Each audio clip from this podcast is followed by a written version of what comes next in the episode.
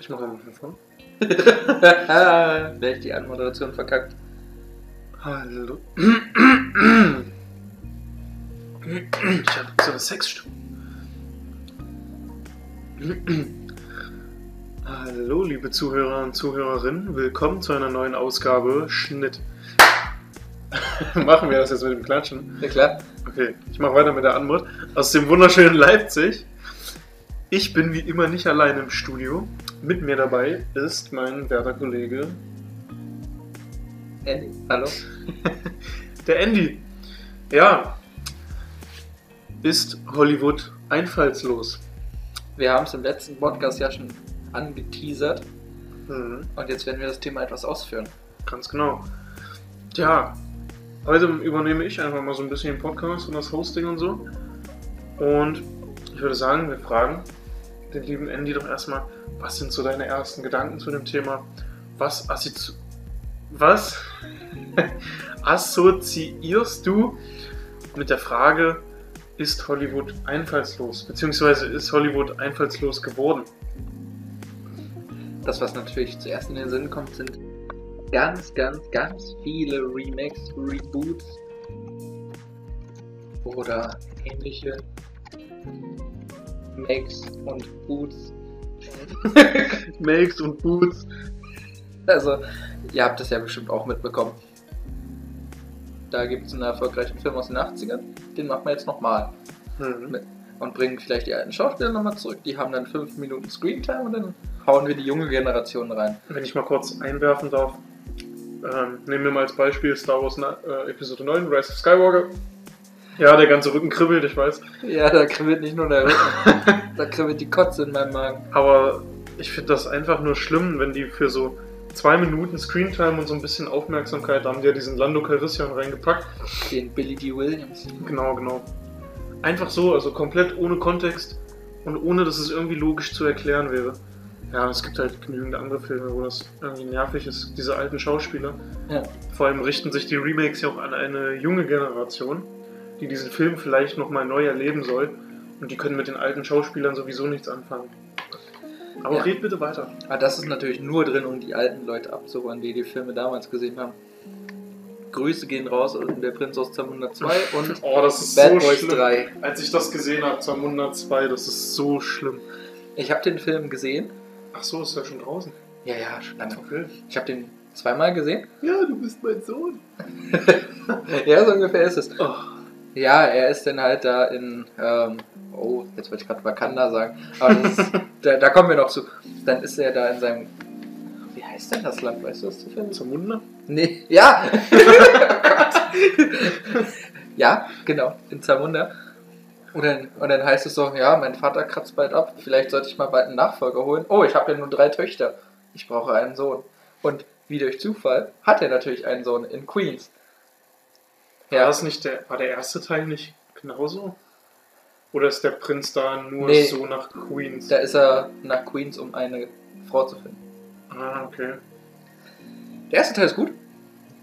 Auf jeden Fall. Der zweite Teil ist ganz, ganz große Scheiße. Ja, ihr seht, diese Folge wird sehr subjektiv. Und äh, ja, es kann einen gewissen Rant-Charakter bekommen. Darauf müsst ihr euch heute einstellen. Hier, hier wird richtig geraged, hier werden die Beleidigungen fliegen, das wird richtig, richtig, richtig, richtig toll. Niklas ist schon dabei, sich aufzuwärmen. Was sind denn deine ersten Gedanken dazu, wenn du hörst Hollywood einfallslos, Remakes? Also meine ersten, meine ersten pragmatischen Gedanken sind äh, ganz klar Gewinnoptimierung. Also man hat ein Rezept, was sich irgendwann mal bewährt hat und versucht es damit einfach nochmal. Und dabei versucht man eine möglichst breite Zielgruppe, also noch breiter als sonst bei, sage ich einfach mal, Mainstream-Filmen abzuholen, indem man den Film ansprechend macht für die junge Generation und gleichzeitig mit Elementen aus dem Original die alten mit abzugreifen. Also dieses Element der Nostalgie ist ja in vielen Filmen und gerade auch den äh, Star Wars Remakes, jetzt bin ich schon wieder bei Star Wars, aber ja, ich bin noch nicht so bewandert in der Filmwelt. Ähm, aber mit der Nostalgie wird halt in der Filmwelt momentan sehr viel gespielt und es ist auch sehr viel Schabernack getrieben.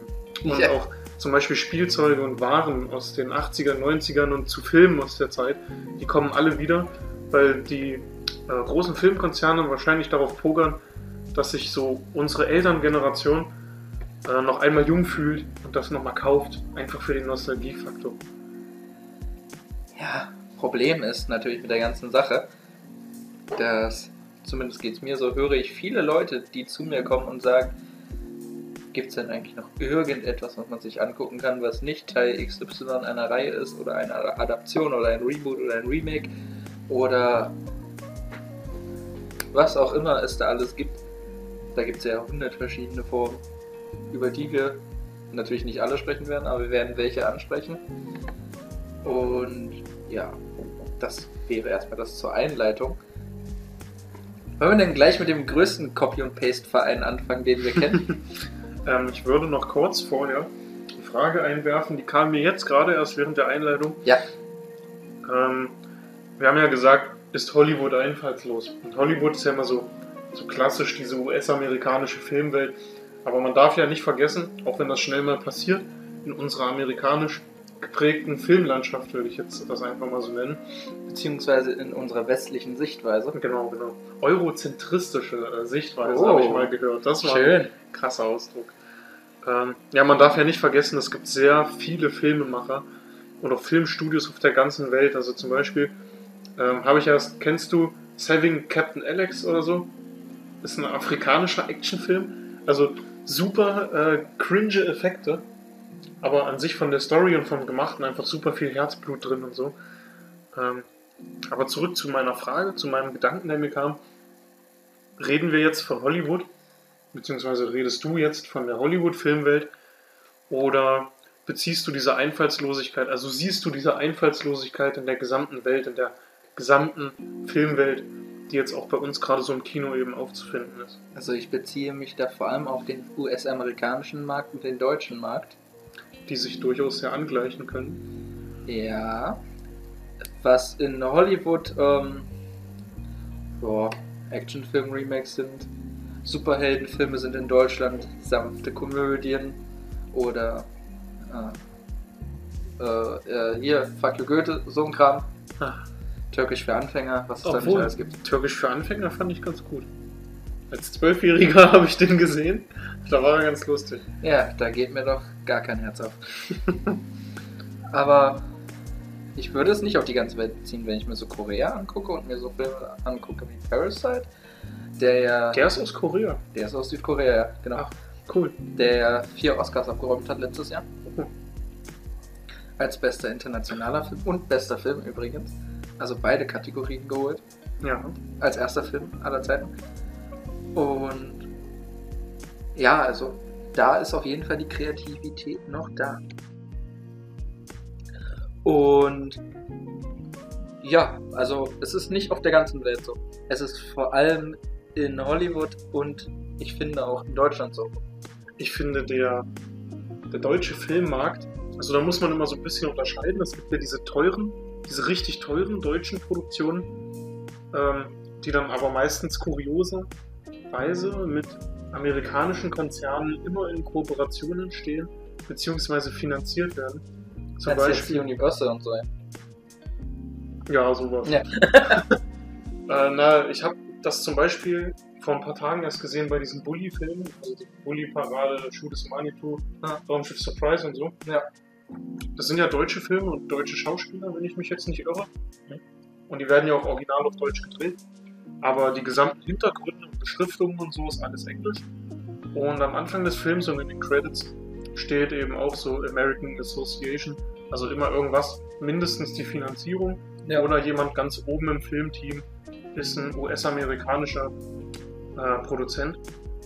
Und das beeinflusst die deutschen Filme, glaube ich, ziemlich sehr.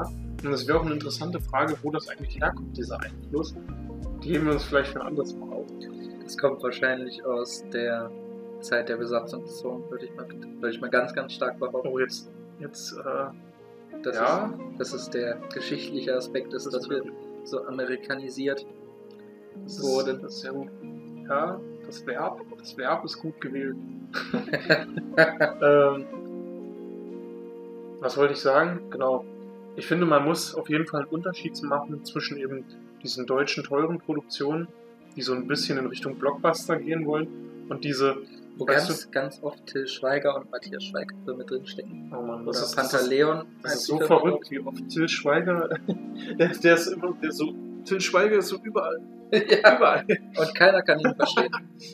Meine, meine Deutschdozentin hat erst gesagt, nee, meine Sprecherziehungsdozentin hat Till Schweiger als Beispiel genommen, ähm, dass er so extrem seine Stimme verstellt, beziehungsweise seine Lippen nicht auseinanderkriegt Ja. und deshalb extrem seiner Stimme schadet, weil er die so dolle anstrengen muss. Aber ich wollte jetzt eigentlich auf was anderes zurückkommen. Und zwar war das, ja, rück mal ein bisschen den Laptop an, Ja. unsere Aufnahmeapparatur. Es gibt ja im deutschen Fernsehen, du kannst dir das jetzt sicher vorstellen, so eben diese teuren und so diese klassischen deutschen, meistens Serienproduktionen. Also so ein richtiger ARD-Film, weißt du? Ja. Zum Beispiel äh, habe ich gerade Mord mit Aussicht geguckt, kennst du das? Äh, äh, Eine Frau Ich glaube, ja. die Eifel und übernimmt halt die Polizei und so. das kann gut sein, dass ich das mal gesehen habe, während jemand das gesehen hat. Aber ich habe es nicht selbst verfolgt. Ja, also ich finde Mord mit Aussicht, das ist einfach, das ist so das Sample für eine ARD-Produktion. Also so diese typischen 40 Minuten, die irgendwann abends nach der Tagesschau oder vor der Tagesschau laufen, Ja. die jetzt so keinen wirklichen Input bieten oder irgendwas Interessantes, sondern die beschallen dich einfach. Noch so klassischer deutscher Humor und Geschehen. Also so ex also eigentlich dreht sich alles um die Arbeit und nichts außerhalb der Arbeit Ja. und so. Ähm, ich würde sagen, dieser Sektor ist tatsächlich nicht einfallslos. Da gibt es immer interessante neue Sachen. Aber dieser Sektor hat das Problem, gerade unsere Generation so ein bisschen abzuholen. Naja, wenn man sich so die Zuschauerzahlen ansieht, vor allem bei ARD und ZDF, sind wir da nicht gerade ganz weit oben mit dabei. Unsere Altersgruppe. Also ich würde jetzt, ich spreche jetzt nur mal für mich, ich Ja. würde jetzt nicht, sagen wir jetzt einfach mal irgendeinen Abend in der Woche mich hinsetzen und sagen, jo, heute gucke ich mal ARD. Ja, aber wie du auch schon sagtest, es gibt natürlich die ganzen Lichtblicke, wenn man jetzt nach Deutschland guckt, so ähm, kleine Produktionen wie zum Beispiel Der Nachtmar, vor ein paar Jahren kam der, glaube ich, raus. Toller Film, könnt ihr euch gerne ansehen. Oder auch Systemsprenger oder Pelikanblut, um jetzt ein bisschen ähm, neuere Filme zu nennen. Also, es ist immer eine Frage der Sichtweise. Wenn man natürlich nur die ganz großen Filme sieht, die, äh, wo die Plakate überall hängen, das ist dann wahrscheinlich eher das, was ich meine. Und wenn man dann ein bisschen weiter nach hinten sieht, vielleicht, vielleicht ein bisschen drüber guckt über den Tellerrand, dann findet man ein paar ganz, ganz, ganz tolle Sachen. Wie wir in der letzten Folge schon gesagt haben, man muss die Augen aufmachen, weg vom Mainstream, die kleinen Perlen finden. Genau, man muss sie finden, dann mit einem Pinsel abpinseln und sie sich dann zu. Gemüte führen. Ja, kommen wir zurück auf unser Hauptthema. Ja, Unsere Hauptfrage ist Hollywood einfallslos. Und da würde ich ganz einfach mal einsteigen mit der Frage, siehst du die Antwort auf diese Frage in der Hollywood-Sektion? Ja, wie drücke ich das jetzt am besten der aus? Superheldenfilme, meinst du die etwa? Ähm, wir können ja als Unterkategorie anschließend daran quatschen.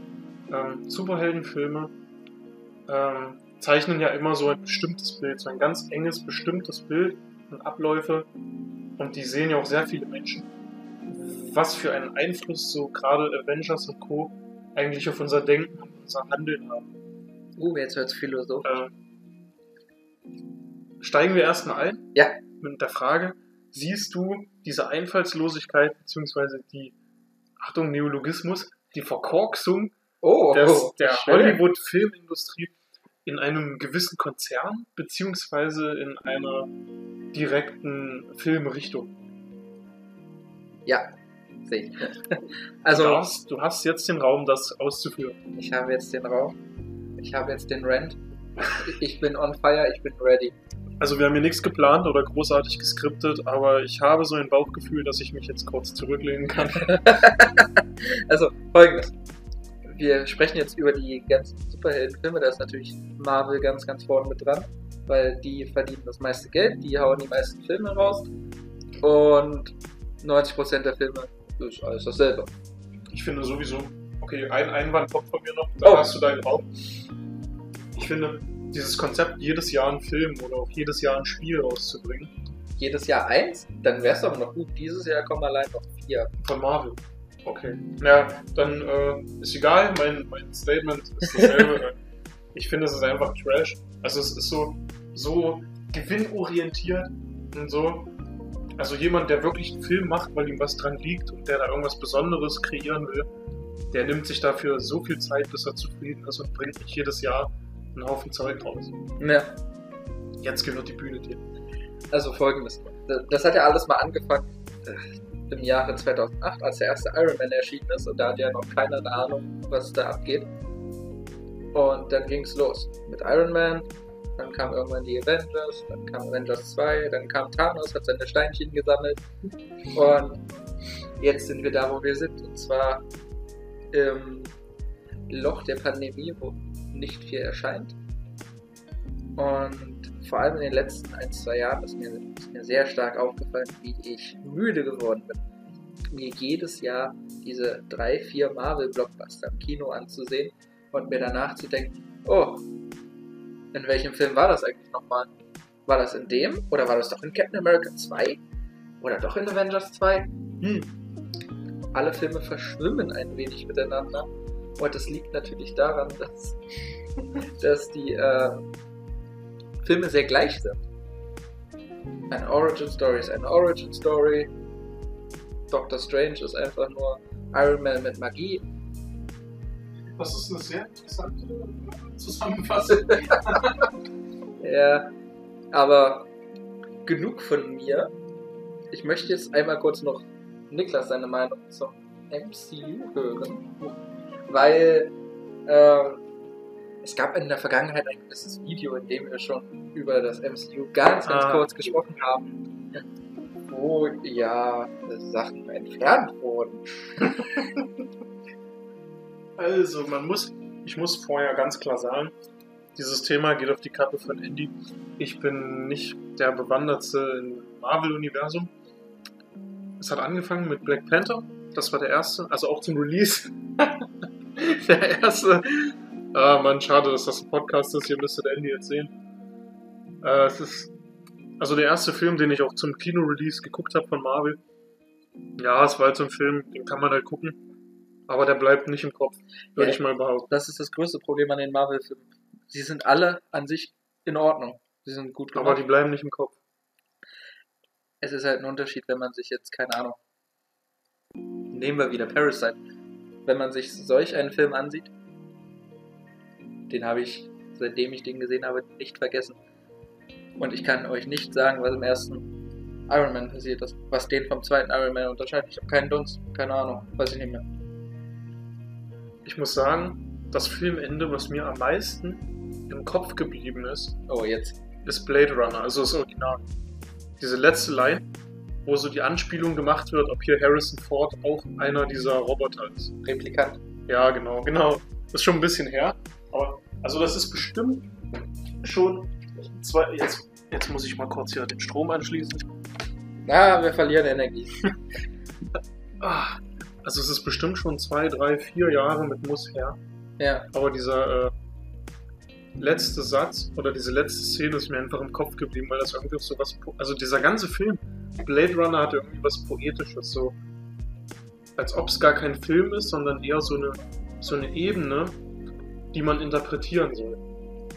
Und das fand ich gut. Und die Marvel-Filme, die ich gesehen habe, die Iron Mans waren geil, so, Tony Stark und so, äh, seine schimmernde Persönlichkeit. Aber es sind einfach keine Filme, über die man nachdenkt oder die irgendwie äh, mein Leben jetzt positiv bereichern. Die sind einfach da. Wir müssen natürlich noch ganz kurz sagen, ja, die Filme sind zur Unterhaltung, das ist uns klar. Das sind keine, das sollen keine Meilensteine der Filmgeschichte werden, doch finde ich, dass ein Film einen Anspruch haben sollte, ein wenig sein Publikum zu fordern. Ja. Die unterfordern uns. Also ich würde jetzt mal so blind behaupten, äh, diskutiert gerne in den Kommentaren, ein Film, der nicht fordert und nicht die Intention hat, irgendwie den Zuschauer zu bewegen oder im Kopf zu bleiben, ist sehr äh, günstige Unterhaltung. Ein Cash Grab. Genau. Da werden einfach nur ein paar Superhelden aufs Poster geklatscht, die Leute gehen rein, feiern es ab. Und Disney staffelt eine weitere Milliarde. Ich sage auch immer, ich fand Endgame schlecht.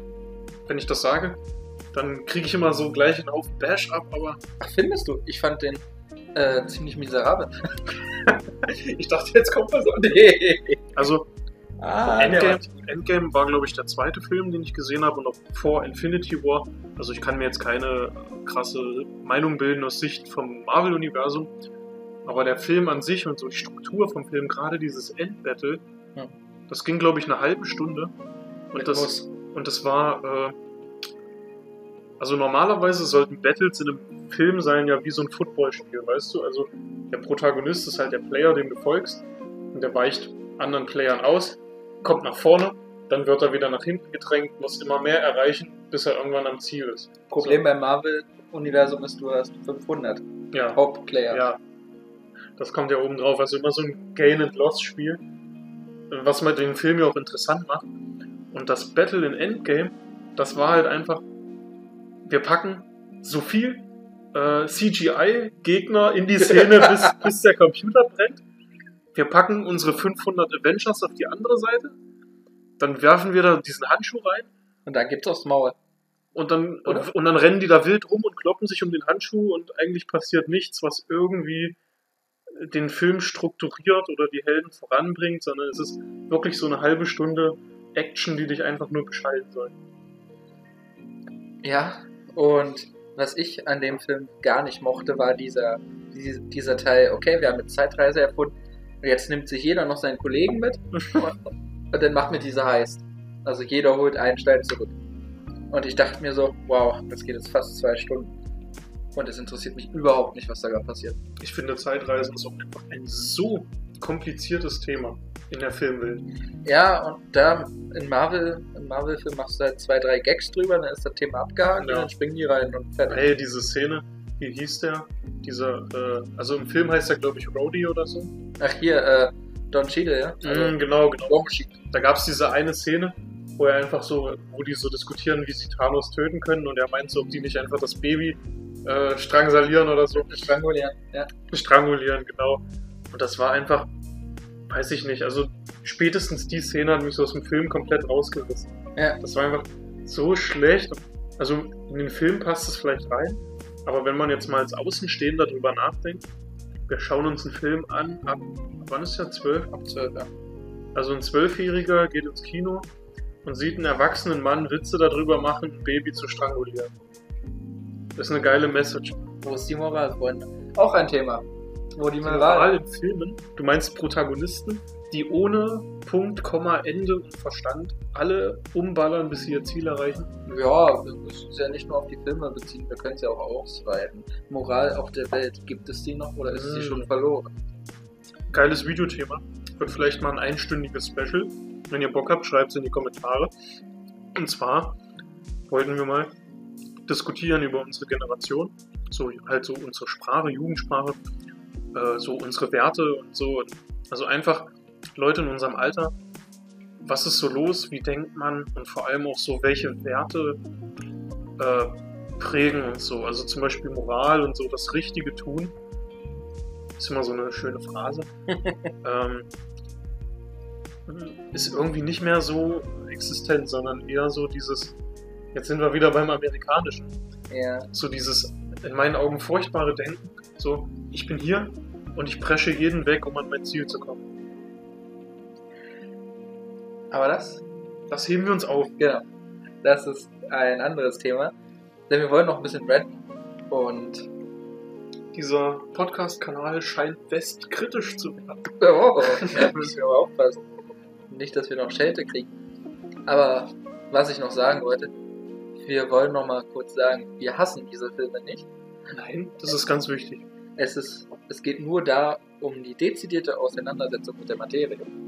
Und gerade ich betone dann auch immer bei Filmen, dass ich auf der Laienseite stehe und jetzt nicht derartig Kenntnis habe über zum Beispiel das Marvel-Universum, sondern dann ich betrachte das dann eher so von diesem äußeren Standpunkt. Du bist halt quasi der Otto Genau, Normalverbraucher, der einfach ins Kino geht und sagt, oh, okay, kommt mal Endgame, setzen wir uns mal rein, gucken Genau. wir mal, was da passiert. genau das und ich schaue bei solchen Filmen eben immer auch gerne auf die Werte, die so vermittelt werden. Was so beim ersten Gucken meistens gar nicht so auffällt. Ja. Oder zum Beispiel auch, was bei Marvel auch noch der Fall ist, ist ähm, ganz, ganz, ganz, ganz, ganz viel Fanservice. Oh, das ist. Kennst du diese Szene in Star Trek Into Darkness, wo diese Offizierin oder wer das ist mit den kurzen blonden Haaren? Äh, also mit Kirk ist die in so einem Shuttle und dann zieht die sich halt so um, weißt du? Ja, Und die filmen sie beim Umziehen. Das ist so eine Szene. Ja, soll die, soll die mich jetzt ansprechen? Denkt ihr wirklich, ich bin so low-mind, dass mich das jetzt irgendwie dazu bringt, diesen Film besser zu finden? nee, was ich mir immer denke, ist halt immer einfach nur ein Wort, brauchst du es. Beziehungsweise zwei, brauchst du es. Brauchst du? Ach Nee. so, du meinst jetzt äh, Filme halt. Nee, aber wenn so eine Szene drin ist, brauche ich die? Muss das sein? Mhm. Ja, genau. Na gut, da sind wir dann halt wieder beim Gewinn. Beim Gewinn. Aber mach ruhig weiter mit Marvel. Ja, da, da gibt es nämlich noch ein, zwei Punkte, über die wir sprechen müssen. Und zwar. Sprechen wir doch mal über deinen ersten Film. Du hast ja gesagt, du hast als erstes Black Panther gesehen. Ich wusste, ich wusste, ich komme mein Leben lang bis zum Grab nicht mehr drum rum. Wir haben ein Interview gedreht zwischen Andy und mir zum Spirit Network Film. Haben wir im ersten Teil äh, unserer Podcast-Reihe mal ein bisschen ausführlicher drüber gesprochen. Und er hat Black Panther so gerantet, dass es das Video so gezogen hat, obwohl es gar nichts mit dem Video zu tun hat, dass ich es rausgeschnitten habe. Und jetzt kriegt er einfach seinen Moment und kann das nachholen. Sag du doch nochmal, da kommt deine Meinung und dann zerstöre ich dich. Ich habe eigentlich zu Black Panther keine, beziehungsweise eine sehr neutrale Meinung, weil es schon vier Jahre oder so her ist. Oder fünf Jahre Ich sogar. glaube, der kam 2018 raus. Ja, so spät sogar. Ja. Also ich fand ihn ganz unterhaltsam so, aber Ich fand Ähm. nicht mal das. er hat mich jetzt zum Beispiel, also ich habe ihn geguckt, so ich habe mich unterhalten gefühlt, aber ich habe nichts aus dem Film mit rausgenommen und ich hatte auch nicht das Bedürfnis, mich irgendwie näher mit Marvel zu beschäftigen. Kannst du dich an einen der Charaktere erinnern, außer Black Panther? Den Bösewicht, also ich weiß die Namen, weiß ich alle nicht mehr. Den Killmonger, Ach genau, von Michael B. Jordan. genau. Also den Typ an sich, so seine Rolle fand ich ganz geil. Er war einer der Dann besten. gab es den alten, den alten, wie heißt der? Der hat in Rogue One den Whitaker? Genau, genau. Ja. Äh, Wie du aber gleich fand mit ich- Star Wars kommst. den fand ich irgendwie weird. So, also seine Rolle in dem Film habe ich, sollte ja so ein bisschen so ein Mentor sein. Ich habe Ja. das nicht ganz verstanden. Aber gut, da sind wir auf Comic-Territorium, da weiß ich nicht, wie das in den Comics ist. Ja. Bei Black Panther kenne ich mich nicht aus. Die Szene im, im Himmel fällt mir gerade ein, wo er da irgendwie mit seinem Vater quatscht und so ein paar Löwen oder so. Ja. Das war geil. Fandest du? Ich fand's unfassbar kitschig. Ich, den Inhalt kenne ich nicht mehr, nur die Szene sah gut aus. Achso, jetzt nur vom Visuellen, ja. Okay. Nee, weil ich fand das unfassbar kitschig. Und ich fand den Film langweilig. Ich fand ihn unfassbar schlecht geschrieben teilweise. Ich, ich, ich war erschüttert. Ich war auch erschüttert von einigen Effekten. Ach so, ja. Und auch von der Intralogik des Films, von Wakanda und Afrika. Und Ich glaube, Intralogik, Intralogik, das Wort habe ich noch nie vorher gehört. Hast du noch nicht? Nein. Die Intralogik des Films, also die innere Logik quasi. Also ich würde sagen, aus meiner bescheidenen Marvel-Erfahrung sollte man in Disney- bzw. Marvel-Produktionen nicht nach der Intralogik suchen. da, auf der Suche wird man nämlich nicht glücklich. Aber die Schauspieler waren in Ordnung. Die Musik war gut. Die Action hat mich überhaupt nicht vom Sessel gehauen. Ja. Ich weiß nicht, einer dieser vielen Marvel-Projekte, die mich überhaupt nicht interessiert haben. Aber ich habe sie mir trotzdem angesehen. Möchtest du noch ein, zwei Worte verlieren über Marvel oder wollen wir zum nächsten Thema springen? Mit meinem Laienwissen würde ich wahrscheinlich vielen auf die Füße treten oder Sachen sagen, die keinen, keinen Boden haben. Deshalb können wir gerne zum nächsten Punkt weitergehen. Gut. Dann werden wir jetzt darüber sprechen, wie die Remakes unsere Kinolandschaft verändern. Genau. Möchtest du erst mit den Remakes sprechen oder darf ich schon deine Wortneuschöpfung reinbringen? Ja, ich glaube, es ist keine Wortneuschöpfung. Ich glaube, das hat schon mal jemand gesagt. Wirklich? Ja, ich habe das irgendwo mal aufgeschnappt. Ich weiß aber nicht mehr wo. Deswegen, falls jemand das hört, der weiß, woher ich das habe, kann der das gerne wieder in die Kommentare schreiben. Ich weiß es nämlich nicht. Ja, was hab, wie habe ich denn das genannt? Niklas. Wir haben gesprochen über äh, Remakes, also Wiederholung oder Neuaufnahme von Filmen. Ja. Und Femakes. Genau. Und du hast mir gesagt, no shame on Andy, ich versuche das jetzt mit eigenen Worten wiederzugeben. Oh, das wird schon. Remakes sind Filme, die im Sinne der Gleichberechtigung äh, der Geschlechter Frauen in jede mögliche Rolle reinpacken. Wo in meinen Augen das Problem liegt, dass es sich nicht anfühlt wie, äh, sage ich jetzt mal, ehrliche Gleichberechtigung oder äh, ehrlicher, äh, ehrliche gleiche Aufstellung zwischen Männerrollen und Frauenrollen, sondern es ist eher so ein erzwungen, es wirkt alles so gezwungen, so wir haben gerade eine Gleichberechtigungsbewegung, also setzen wir da jetzt eine Frau rein. Nicht, weil wir das unterstützen, sondern damit die Leute uns mögen. Ich finde auch, ähm, du hast das ganz nett zusammengefasst. Vielleicht könnte man das alles noch ein bisschen abschwächen. Ich habe gehofft, dass ich das jetzt äh, nicht so aggressiv oder. Äh, Ja, es war vielleicht ein bisschen zu aggressiv, weil eigentlich war der Punkt, dass es einfach Remakes sind, wo halt die Hauptrollen mit Frauen besetzt wurden. Bei Ghostbusters war das so. Dann gibt es ein Remake mit Ocean's 8 statt Ocean's 11. Ach, das wusste ich gar nicht. Bei Ghostbusters dachte ich, die Crew waren so zwei Männer, zwei Frauen und jetzt ein Remake wieder. Nee, nee. Ähm, es waren, oh Gott, äh, Harold Ramis war es, Bill Murray. Bill Murray war ein Ghostbusters. Oh, Klar. Doch, das sollte man wissen. Ja. Und ähm, wie heißt der dritte im Bunde? Dan Aykroyd, genau. Und ähm, dann gab es noch ein Mädel dazu. Sigourney Weaver war das. Mm. Und das waren die Original Ghostbusters. Es Alien ist, hier, oder? Genau. Ja, fand ich so. Die Tante aus Da war Alien. auch wieder so eine Fanservice-Szene, aber ich fand's gut. Ja, Alien ist super. Der Guckt erste- Alien. Der erste. Aber auch Aliens von James Cameron ist sehr zu empfehlen. Ja. Aber, was wollte ich sagen? Ja, und im Femake, wie ich es jetzt getauft habe, ähm, ist es ja so, dass alle vier Ghostbusters sind alles Frauen. Und was ja kein Problem ist, kann man auf jeden Fall machen. Also ich würde sagen, das ist äh, zurzeit ja ein sehr brüchiges Territorium. Ja, da muss man aufpassen, was man sagt. Deswegen versuchen wir uns da vorsichtig reinzutasten. Deshalb sollten wir äh, an dieser Stelle unbedingt betonen, dass wir, also würde ich jetzt mal für uns beide so behaupten, Ja, bitte. die Gleichberechtigungsbewegung äh, auf jeden Fall dahinter stehen und es eigentlich selbstverständlich sein sollte, dass zwischen Mann und Frau keinerlei Unterschiede herrschen. Es ist auf jeden Fall wichtig. Es geht nur um die Umsetzung. Genau, also wenn wir hier irgendwie erzählen, dann kritisieren wir die Umsetzung dieser Bewegung, würde ich sagen, Ja. und nicht das Vorhaben an sich. Es gibt ja sehr, sehr viele gute Sachen da auf jeden Fall. Da kann keiner was gegen sagen. Ja, Aber es ist halt so, man merkt halt, dass sie einfach nur die Hauptfiguren mit Frauen besetzt haben, einfach nur damit sie das Wort Feminismus vorne drauf klatschen ja können also so und die Leute Zwang. reinrennen. Ja, Ja, also, genau. also wie so ein Trend. Alle machen das, also müssen wir das jetzt auch.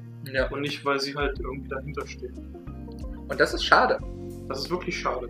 Da, da merkt man wieder, wie der Kapitalismus seine, seine, seine, ähm, seine, na, wie heißt es? Seine, Seine Tentakel in die Gesellschaft spreizt. ich wollte eigentlich Wurzeln. So. Ja, aber ich glaube, da müssen wir euch nicht viel darüber erzählen. Aber ja, das ist das, was ich noch ansprechen wollte bei den Remakes. Da, da hast du doch bestimmt auch ein paar gesehen, oder? Remakes. Ja, genau. Ja, Nenn mir mal ein Remake, was du gesehen hast. boah. Ich bin nicht gut in sowas, da fällt mir jetzt spontan nichts ein. Sag mal ein paar. Gut, ich, ich drop dir mal was. Ähm, die Mumie. Nee, kenne ich auch das Original. Ja, das ist aus den 30ern, habe ich nicht erwartet, Ach dass du so, das ach kennst. so. Aber ich kenne das Verrat. Das ist schön. Von Keine Ahnung. 22, glaube ich. Ach so, das Jahr meinst Ja, du? genau. Das ist 22. Ja, gut. Mit Bela Lugosi heißt der Mann, glaube ich. Der den Dracula spielt. Symphony of Horror das. Genau, ja. Die Symphonie des Ja, was gab's denn, was gibt's denn aktuell so für Remakes? Oh, jetzt muss ich mal ganz kurz Ich warte eigentlich schon, bis ein Titanic und Dirty Dancing Remake kommt. Dirty Dancing war noch kommt keiner aus. naja, wenn wir wieder zu Disney zurückgehen, können wir natürlich sagen, König der Löwen, Die Schöne und das Biest. Und Aber äh, König der Löwen, also ich habe den Film nicht gesehen, aber die Effekte, die sahen schon ziemlich die sind sehr, sehr, aus. sehr gut. Dagegen kann man nicht sagen. Trotzdem ist es ein Ja. Shot-für-Shot-Remake, also, Also wirklich man Shot soll- für Shot. Wirklich? Ja. Also man sollte an dieser Stelle festhalten, ganz klar meine Meinung, nur für die Effekte sollte man nicht in einen Film gehen. Es geht immer um das Herz der Geschichte, um Ja. die Figuren. Ja. Und wenn die Geschichte toll ist, können die Effekte furchtbar sein. Man ist trotzdem gebannt. Aber, bevor ich jetzt gleich Schluck aufbekomme, sprich kurz weiter. Ich krieg, glaube ich, wirklich Schluck auf. Okay, dann krieg Schluck auf. Nee, doch nicht. Gut. Klein, kleiner Tipp am Rande, wenn jemand Schluck auf hat und ihr wollt ihm helfen, dann sagt, stellt euch vor ihn und sagt, mach mal jetzt Schluck auf. Kann er nicht. Das stimmt. Ja, allgemein diese ganzen Disney-Remakes, die kommen. Aladdin war ja auch dabei. Den habe ich gesehen. Mit Will Smith? Oh, Der Genie. Will Smith als dieser verdammte Genie. Ich, hab- ich habe ich hab fest mit Albträumen gerechnet. Und wie war's? Ja, ich fand's nicht geil. Alle zehn Minuten diese erzwungene Musical-Nummer immer. Ich Ja. fand's nicht gut. Und der Film ist von einem sehr, sehr talentierten Mann. Von wem war der? Der ist von Guy Ritchie. Ah, okay. Der hat die Sherlock Holmes Filme gemacht, mit Robert Downey Jr. zum Beispiel. Oder Snatch, Lock, Stock and Two Smoking Barrels, also Dame, König, Krass. Und The Gentleman, der vor kurzem im Kino war. Den habe ich sogar zweimal im Kino gesehen. Und Ich vermisse das Kino. ja, ich auch. Und ja, das ist ein Punkt, der mich sehr stört, dass man einfach einen Film nachmacht. Und zwar jetzt nicht, weil man irgendwie sagt, okay, ich möchte das ein bisschen verändern. Keine Ahnung, machen wir irgendwie was Neues draus. Sondern ich nehme einfach den Film, den es schon mal gab, und Shot für Shot drehe ich den einfach nochmal neu, nur mit neuen Effekten. Das ist schon ziemlich dreist. Und wieso? Die Schöne und das Biest hat über eine Milliarde Dollar eingespielt, das ist doch geil. ja. Aber wir, wir dürfen auch nicht vergessen, es gibt noch gute Remakes. Zum Beispiel Suspiria von Luca Guadagnini. Heißt der Mann, glaube ich. Er ist Italiener. Ich hoffe, ich habe es richtig ausgesprochen. Ich nick einfach mal verständnisvoll. ne, da ist zum Beispiel ganz interessant, das ist so ein Stoff. Ähm, es geht um Hexen an der Berliner Tanzschule. Oh, ich glaube, das war ein Spoiler. also, ihr habt es gerade nicht gehört. Es geht um eine Tanzschule in Berlin. In den 80ern, glaube ich, ist das. Oder in den 60ern. Irgendwie so in die Richtung. Und da geht halt Stranger Shit ab. Und da, Stranger Things. nee, Stranger Shit. Ja.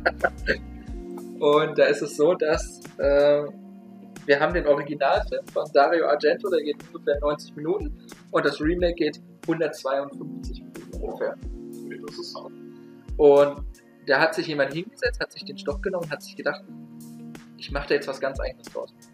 Ich mache da jetzt einfach, ich habe richtig Bock auf diesen Stoff, ich habe richtig Bock auf diesen Film, den mache ich jetzt.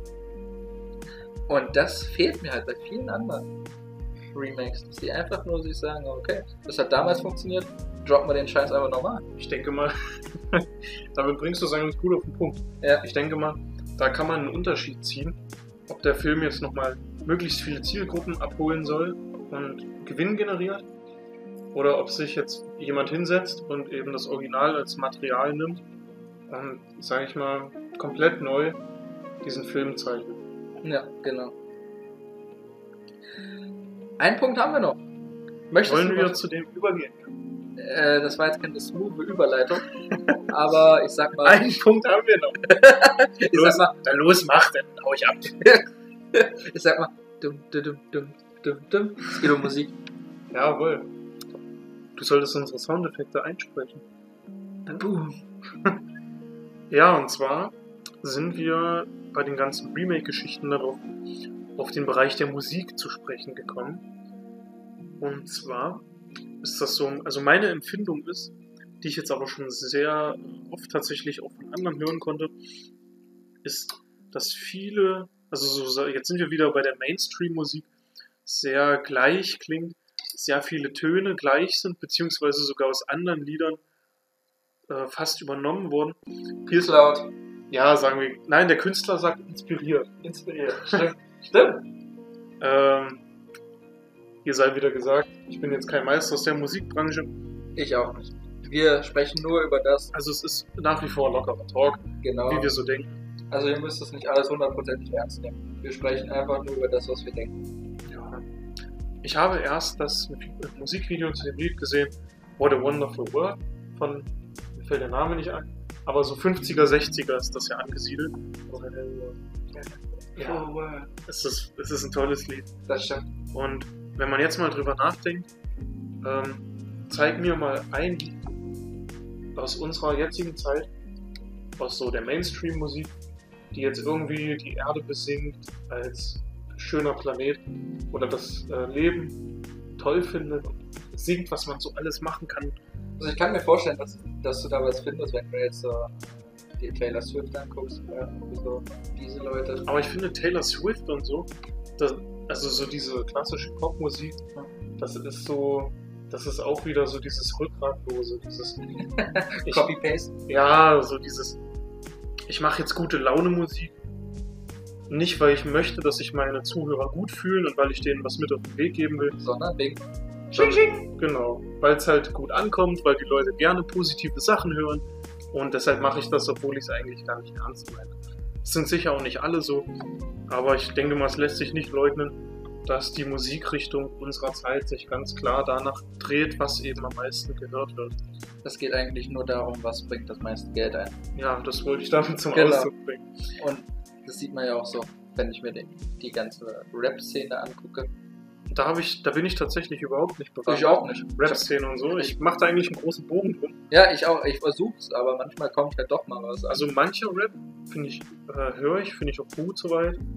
Äh, aber eher aus dem sehr- amerikanischen. Ja, ja. Also Ja. Deutschrap habe ich jetzt, glaube ich, nichts, was ich so bewusst höre. Naja, du bist doch Capital Bra-Fan Nummer 1. Ja, klar, Capital Bra, äh, der bringt mich auf jeden Fall durchs Studium. äh, naja, wer ihn mag, der soll ihn hören, kein Problem, ja. Das, Auf jeden das Fall. gesagt. Was wollte ich jetzt sagen? Jetzt fehlt mir der Satz. Ach so, ich finde viele Rap-Lieder, also Rap, ähm, es gibt ja so geilen, so smoothen Rap und es gibt so diesen richtig aggressiven, harten Rap, ähm, den ich mir prinzipiell schon nicht anhöre, weil dieses ganze, äh, ne, dieses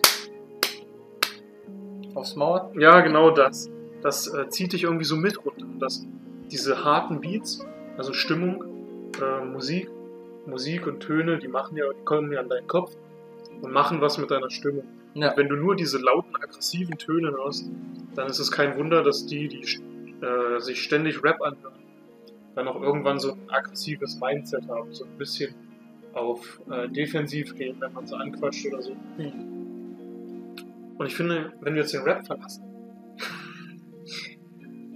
Ja. ähm, also wenn ich das Radio einschalte, habe ich heute getan, mein wundervolles Plattenspieler Multi-Funktionsradio von Universum. Ist toll, das Gerät. Es ist nicht nur toll, es ist eine Augenweide. Es ist von 1989. Posten wir auf dem Instagram-Kanal. Da habe ich einfach mal so das Interesse, Musik hören. Obwohl ich jetzt eigentlich gar nicht so der Radiotyp bin. Und mir ist aufgefallen, so fünf, sechs Lieder am Stück hatten alle so ziemlich dasselbe Thema. Und zwar war das so, äh, boah, diese Welt, das ist alles so ungerecht, ich bin super traurig. Oder, Mann, sie hat Schluss gemacht, ich bin super traurig. Und Oder er hat Schluss gemacht. oder so rum, klar. Oder, äh, keine Ahnung, sowas wie nichts läuft, alles ist scheiße, Ja. so diese, diese Depri-Stimmung. Und dann im Kontrast dazu kommen so Lieder wie, ich gehe jetzt raus und könnte Bäume ausreißen und ich mache drei Klicks und dann ist da ein Flugzeug und ich fliege in Urlaub für ein Jahr oder so. Ja, und dann komme ich mit meiner Uzi und baller die ganzen Leute weg. Das gibt's ja auch. Ja, genau sowas. Und das, das äh, ist, ja, ich finde, das sind sehr toxische Zutaten. Auf der einen Seite so zu singen, äh, was man alles erleben kann, was total unrealistische Vorstellungen für den normalen Menschen sind, einfach mal so sich ein Flugzeug zu buchen und solche Geschichten. Ich weiß für dich jetzt nicht. Aber Du meinst für uns. ja, die Einnahmen von Schnitt sind natürlich wunderbar. Also die können wir auch gerne mal posten. Die Einnahmen, die können wir posten, ja. Ja. So zwei Milliarden die Woche. Aber es beißt sich auf jeden Fall. Wenn du jetzt da so hörst und dich so unterbewusst da so ein bisschen beschallen lässt, singt einer, ja, das Leben ist geil und so und ich mache alles, was ich will. Und dann kommt so ein Lied so, ja, das Leben ist schlecht und ich bin traurig und nichts Mhm. läuft. Und dann kommt das dritte oben drauf mit, äh, alle wollen dir was Böses. Du musst krass sein, du musst mithalten, du musst austeilen. Und diese, diese extremen Emotionen, also nicht dieses Freundliche, also es ist ja auch so vieles an den Texten so heuchlerisch, so gelogen. Also wie diese, diese Fröhlichkeit, einfach nicht ernst gemeint. Du singst das, weil du Bock drauf hast, sondern halt, weil es Geld bringt, weil die Leute nette Worte gerne mal sich anhören. Ja. Ja, und das beißt sich alles so und das erzeugt, glaube ich, unterbewusst, weil man das ja unterbewusst auf jeden Fall sehr, sehr stark wahrnimmt und ausklamüsert, eine sehr äh, toxische Stimmung und bringt dich und deinen ganzen Geist so ein bisschen aus dem Gleichgewicht. Und ich finde, das ist ein gutes Ende für heute. Ja, auf jeden Fall. Wir sind heute schon dreiviertel Stunde, es fühlt sich an wie 15 Minuten. Ja, jetzt hätten wir noch gar nicht angefangen. Aber ich würde sagen, für die zweite Folge ist das äh, eine entsprechend moderate Zeit. Ich möchte noch kurz was zu Blade Runner sagen, was mir eingefallen ist. Sag bitte was zu Blade Runner. Ähm, und zwar werde ich kurz noch eine Weisheit aus Blade Runner droppen und dann darfst du die ausgewählte für heute droppen. Schon wieder eine Double-Weisheit. Klar! Und zwar in, in ähm, Blade Runner sagte Rutger Hauer folgenden Satz: Moments will be lost in time, like tears in rain. Oh, dass ich das vergessen habe. Das ist der zweite Satz, also das Ende. Ja. Und dieser Satz, das ist das zweite, was Momente mir werden verloren sein, mit Tränen im Regen sein zu sterben. Das war der Satz aus Blade Runner. Finde ich, ist ein sehr, sehr starkes Zitat. Sehr, sehr bildreich, metaphorisch. Ich Das- hatte Gänsehaut in dem Moment, Das ist ein Fun Fact, das hat er improvisiert. Das stand Wirklich? nicht im Skript, das hat er einfach nur Dieser. Satz, Genau. Den hat er so gedroppt. das ist verrückt. Das ist verrückt.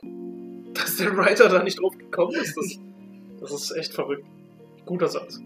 Du darfst. Ja, dann würde ich sagen, beenden wir an dieser Stelle unsere Folge Schnitt, unseren wundervollen Podcast. Achso, Schnitt. Wollen wir jetzt wirklich klatschen? Das machen wir. Okay. Macht euch eine schöne Zeit, umgebt euch mit wundervollen Menschen, Und wundervollen Ding. die euch gut tun. Genau. Sucht euch ehrliche Menschen, sucht euch ein ehrliches Umfeld.